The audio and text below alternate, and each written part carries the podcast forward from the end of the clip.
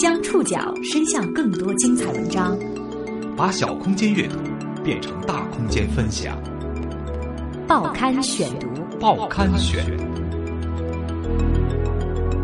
把小空间阅读变成大空间分享。欢迎各位收听今天的报刊选读，我是宋宇。今天为大家选读的文章摘自《中国新闻周刊》，我们和大家来说说候鸟老人。每到冬天，三亚这个位于北纬十八度的旅游城市，都会迎来几十万中国老年人。他们像候鸟一样前来避寒，直到来年三四月才陆续离开。暖和就是老年人血血液循环的好。养老迁徙的兴起，既有中国老年人居家观念的更新，也有经济自主下提高晚年生活质量的要求，更有雾霾生活里的无奈。但无论如何，上百万甚至更多的老年人过冬方式的改变，给南方许多城市带来了新的旅游经济和全新课题。报刊选读今天为您关注三亚候鸟老人报告。在海南三亚市海悦广场，一大群衣着朴素的老人堆里，九十岁的朱承恩是最特立独行的那一个。燕尾服、黑皮鞋，黑领结系在白立领上，黑边绅士礼帽盖住略显稀松的白发，一小撮被仔细打理过的胡子不动声色地暗示着主人每次出门前对体面的要求。朱晨身高不到一米七，瘦削但不病态，走路有些佝偻，但是耳聪目明。他是山东济南人，常住在河南洛阳。二零一五年十一月二十八号。朱承恩独自来到三亚，那是他第一次离开家乡过冬。每天，他都要去海月广场。这个广场位于三亚湾的中部，面朝大海，背靠三亚老城区。海月取自唐人张九龄的名句：“海上生明月，天涯共此时”，意境颇为悠远。但是如今，海月广场的冬季却是嘈杂而拥挤的。每年一过十月，各地的老人们就从内陆逐渐聚拢过来，像大雁南飞一样暂留于此。啊，您是来过冬的吗？对。哪里的？哈尔滨。您是来过冬的吗？啊，过冬的，过冬七年了，来七年。我是来吉林。您是来过冬的吗？啊，对，来过冬的。黑龙江哈尔滨的。您是来过冬的吗？嗯，对，候鸟族。从海悦广场往东西延伸。是一条绵延五六百米、狭长的海滨长廊。除了每天中午十二点到三点太阳最毒辣的三个小时之外，其余时间永远都被老人们填得满满当当的。白天有成堆的人在那里下棋打牌，早晚则是跳舞唱歌，当然还有纯粹的消磨时间的，有人搬个小板凳在那儿吃吃水果、聊天解闷。从二零一五年十一月起，这里还多了一群穿着制服背心来回巡逻纠察不文明现象的老人。老人是这里的主角、观众、秩序的维护者。这里是被他们占领、没有年轻人愿意去光顾的江湖。和广场一路之隔是一大片密集而无序的公寓楼，那是他们暂时的家。每天清晨，他们都从七拐八弯的巷子里出来，到达广场。待到夜里最后一支舞曲散落，他们又结伴回去，日子如此往复。对于九十岁的朱承恩而言，三亚就像是一个美丽新世界。他主动结识广场上的朋友，喜欢跳交谊舞的他还可以在这儿找到心仪的舞伴，随心所欲的规划自己的作息，日子过得快活似神仙。初到三亚的朱承恩体验到的所有新鲜刺激和舒坦。对李淑范夫妇和黄义民来说，是早已习惯的日常。他们都在2002年左右来到三亚，是三亚最早一批候鸟老人，亲眼见证了三亚这十多年来和候鸟老人之间的爱恨纠缠。报刊选读继续播出《三亚候鸟老人报告》。黄义民是小学老师。老伴儿一九九八年退休，有严重的冠心病，一月得叫四次急救车。偶然，他们老两口在报纸上看到三亚的广告，想着在三亚过春节吧，又能吃海鲜，还能游泳，而老伴又喜欢游泳，就这么过来了。那是二零一一年十二月，老太太和老伴儿一起到达三亚。黄一鸣还记得那时候的三亚都看不到汽车，连骑摩托车的都很少。本来是陪老伴儿到南方过冬的他，没想到第二年却在自己身上遇见了一个奇迹。一九八六年的时候，黄一鸣曾经因为脑出血导致右眼失明。二零零二年年末，两人在鹿回头广场散步的时候，黄一鸣却隐隐能够看到远处高楼上“夏威夷大酒店”的字儿。从这儿开始，他的右眼视力慢慢恢复了，一直到完全正常。对于三亚。黄一鸣是感恩的，他相信三亚给了他和老伴儿多活几年的机会。二零零三年的时候，他们索性把哈尔滨的房子卖了，在三亚港门村买了一套房子。一直到二零零八年，老伴生病回哈尔滨就医，这期间他们没有回过东北，冬天和夏天都待在三亚。三亚位于海南岛的最南端，北纬十八度，是中国最著名的热带海滨旅游城市。空气质量好，年平均气温二十五度，最冷的月平均气温也在二十度以上，森林覆盖率达百分之六十，空气中富含负氧离子，人均寿命达到八十岁，也是中国的长寿之乡。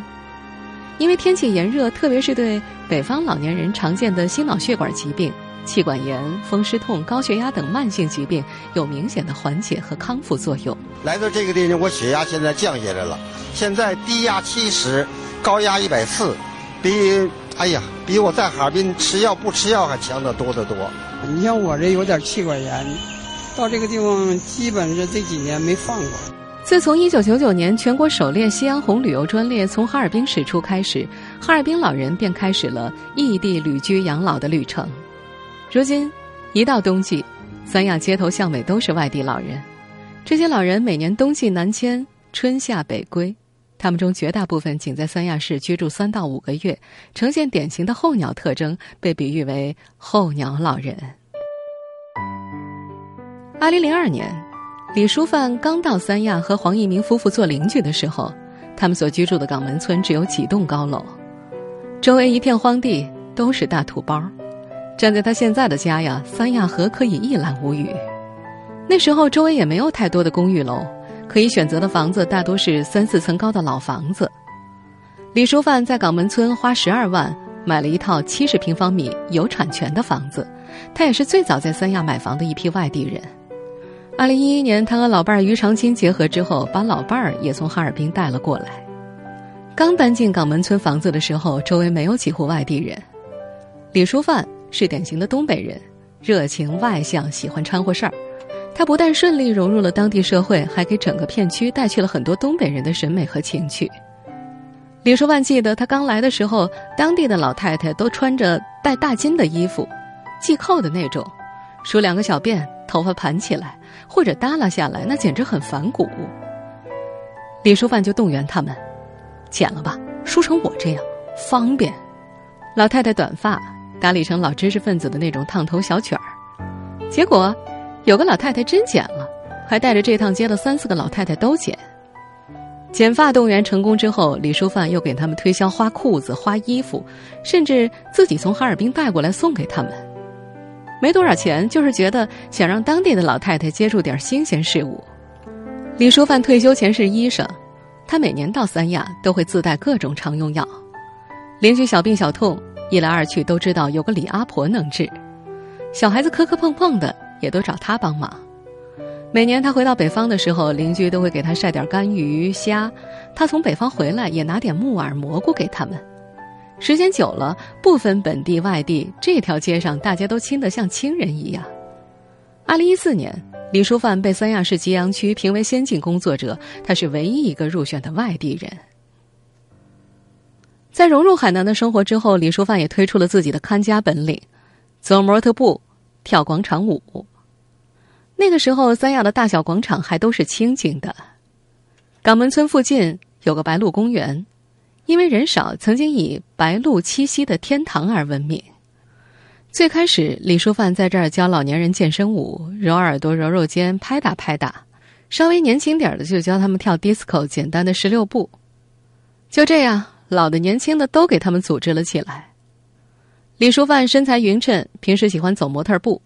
他当年组建的候鸟老人模特队是三亚各种模特比赛的一道风景。他还做导演，义务为社区组织了一场八十多人参加的晚会，秧歌、腰鼓、四川变脸、小合唱、模特队，热热闹闹的。早年的三亚，这些都是新鲜事儿。李淑范在港门村以活跃被人熟知，而港门村因为有他，在三亚中老年文艺比赛当中屡获嘉奖。街道上的人都信任他，俱乐部和港门村大门的钥匙都交给他。在此以后，陆续前来的候鸟老人自发组建了各种文艺团队。如今，白鹿公园已经是和海悦广场并驾齐驱的候鸟老人室外活动中心了。白鹿早就不见了，当地人也很少到公园去玩。这个公园可能是史上利用率最高的公园。每天免费接待上万人次的人流，以候鸟老人为主。每天早晨六点到七点是太极拳，七点秧歌和健身操，九点之后交谊舞，午间休息，下午四点半到五点又是好几波广场舞、扭秧歌、唱歌。下午和上午一样，都是以交谊舞结束的。早几年，大家还因为谁先占领地盘儿，放音乐相互干扰有争执。但是时间一长啊，这些老人们琢磨出了新的秩序，而且被固定了下来，彼此之间相安无事。大约二零零九年之后，到三亚过冬的候鸟老人数量开始急剧上升，房价随之水涨船高。尤其在二零一零年，海南成为国际旅游岛后，从遥远的北方飞来的工薪阶层退休老人已经无力承担三亚市飙升的房价，他们。大多选择租房过冬。报刊选读继续播出三亚候鸟老人报告。二零一五年冬天，按照三亚市旅游局的估计，在三亚市的候鸟老人已经达到了五十万之众。要知道，截止二零一四年年末，整个三亚的户籍人口也只有五十八点五六万人而已。这些候鸟老人主要来自东北三省、西北地区和长三角一带。他们主要分布在三亚主城区和周边城郊结合部地带，其中四分之三是东北人。黑龙江省哈尔滨市是最多的。二零一二年，哈尔滨市老龄委曾经赴三亚了解候鸟老人的基本情况，调研发现，这些老人中的大部分是收入不高的工薪阶层，工资最低的一大批企业退休人员每月的退休金只有一千到两千块。李宝生今年五十九岁。曾是哈尔滨水泥公司研究硅酸盐的工程师，四十八岁那年离职，现在他是一个职业的游泳教练。二零一三年，他到三亚做的第一件事就是沿着三亚海湾游了整整一个小时，考察沙滩和海底的情况。他在三亚办了个游泳俱乐部，取名为“水妖”，但是老太太长得一点也不妖气，身材高挑匀称，穿着长袖连体游泳衣，自如的走在人群里。声音洪亮，每年十月份她都会固定到三亚招收学员，每天下午三点固定开班，学员从不满四岁的孩子到七十七岁的老太太，她都直接带到海里去教学。李宝生一直有个心愿，能够建立一支海上救援力量的专业队伍，让他的俱乐部有益一方。为此，他首先要在三亚为自己的俱乐部找一个定居点，可是。这里居高不下的房价让他很是为难。二零一五年下半年，三亚市的房产成交均价已经超过了每平方米一万八。李宝生看过了不少房子，前不久看的那套在十层、四十二平米，要一百二十万，那是他无力承担的价格。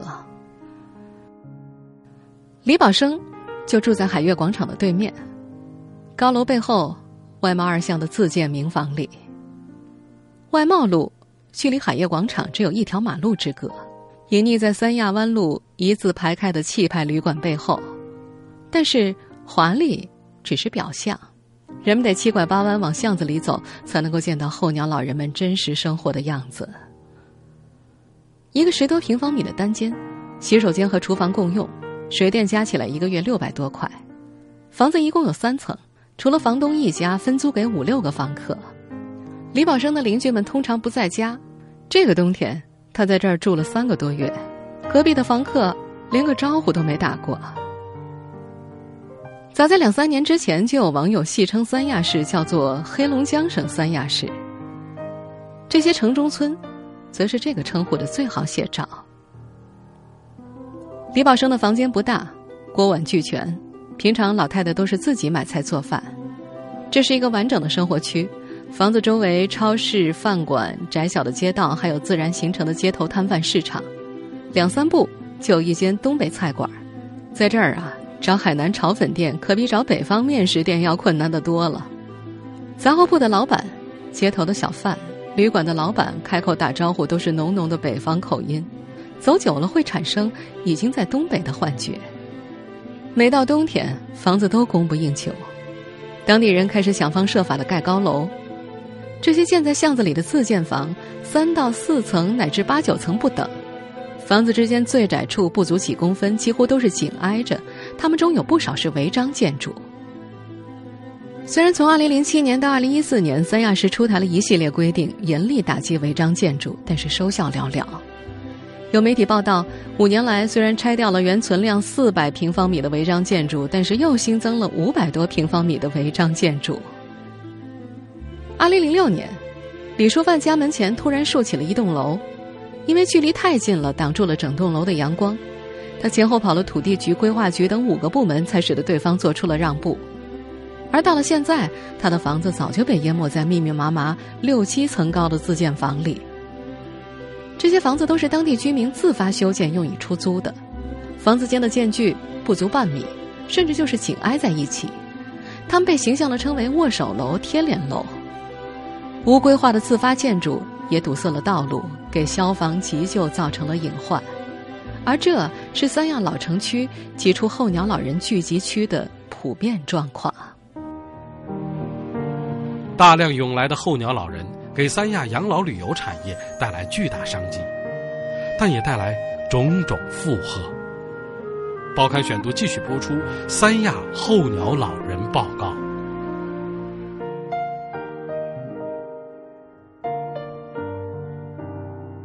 在海南有一套顺口溜是这么说的：“美丽的海南岛来了一帮东北佬，下飞机就脱棉袄，胖子多瘦子少，挎筐踮脚一边倒。挎筐踮脚是指有脑血栓的人走道不稳健。这不仅仅是一个段子，背后是海南本地人和候鸟老人之间的冲突。这样的冲突在相当长的一段时间之内存在，并且愈发凸显。二零一五年年底。”一件因为违规游泳引发的纠纷，成为全国性的事件。你扣押是要我本人在场。你本人我们已经等了十分钟了。你等十分钟你也不能叫了十分钟了。你没有人，我们你你叫依法行行政，是吧？事情发生在十二月四号，六十五岁的哈尔滨老人毕国昌违规在三亚湾游泳，在不知情的情况之下，违规停在岸边的自行车和衣服被城管扣走了。当天晚上，毕国昌就托人撰文讨伐三亚城管，称其因为是外地老人而受到歧视，害得其仅穿裤衩穿行三亚闹事，并且在三亚市政府院内求助共长达四个多小时，事件令自己感到羞辱。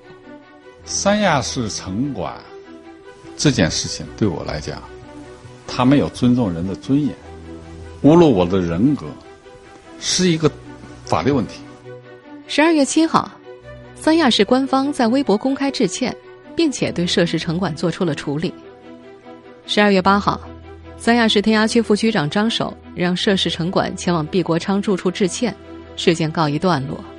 但是在此之后，有网友爆出了监控视频，指出毕国昌是打车到市政府，而并非走着过去的。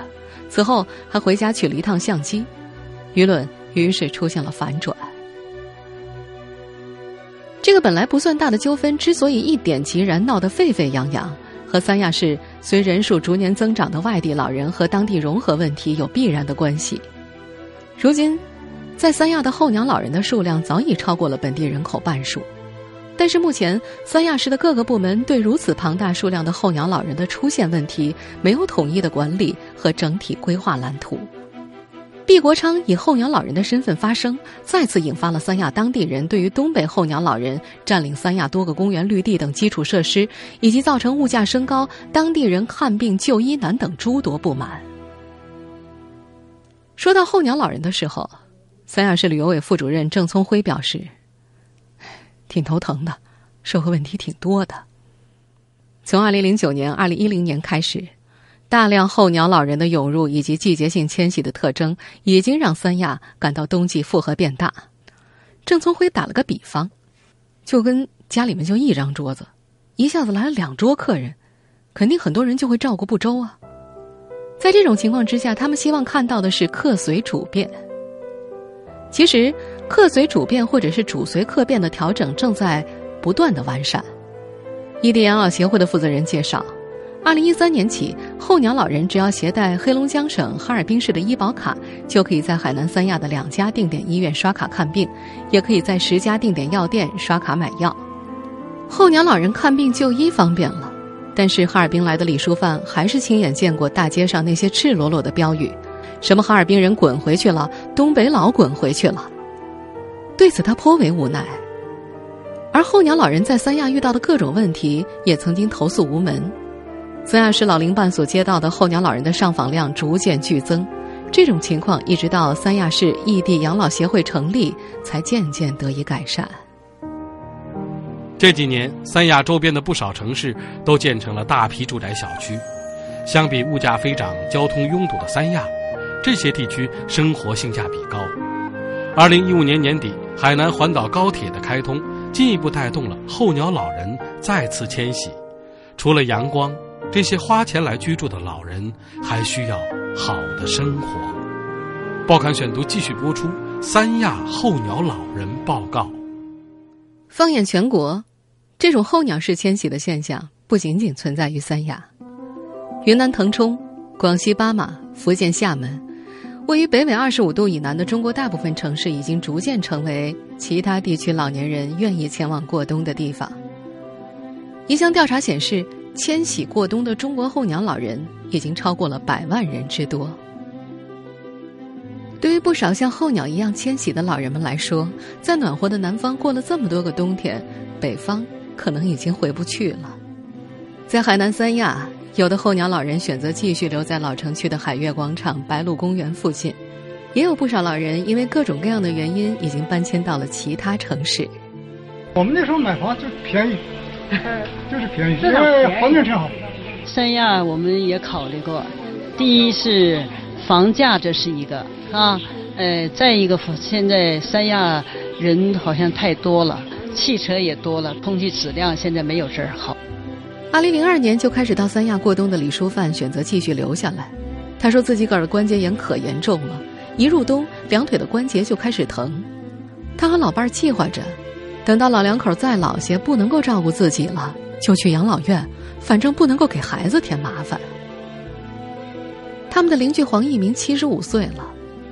二零一零年，黄一鸣的老伴去世之后，他就独居在一间一百多平方米的房子里。家里的陈设极尽简朴，除了电视机、茶几、冰箱、餐桌之外，没有多余的家具。他孤身之影，显得这房间更加空旷。老伴走了之后，独居、身体不太硬朗的黄一鸣成了全楼重点保护对象。只要在附近溜达，周围的邻居走哪儿都跟着他，怕他摔了，怕他迷糊。黄一鸣的家附近有两条河，三亚河和临春河，两河之间便是港门村的小圈子。现在这就是老太太的整个世界了。她来三亚已经十三年，哈尔滨的房子早就卖掉，她从来没有想过离开三亚。也不知道，如果自己离开了，该去到哪儿。今年刚到三亚过冬的九十岁的朱承恩，已经对明年有了规划。他觉得明年十有八九还得来。顿了顿，他还补充说，可能以后会年年来。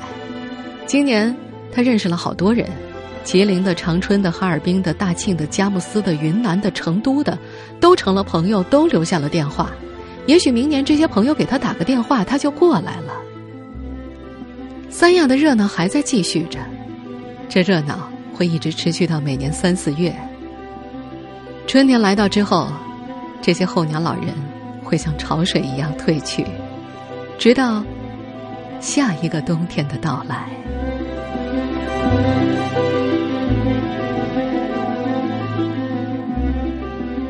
听众朋友，以上您收听的是《报刊选读》，三亚。候鸟老人报告。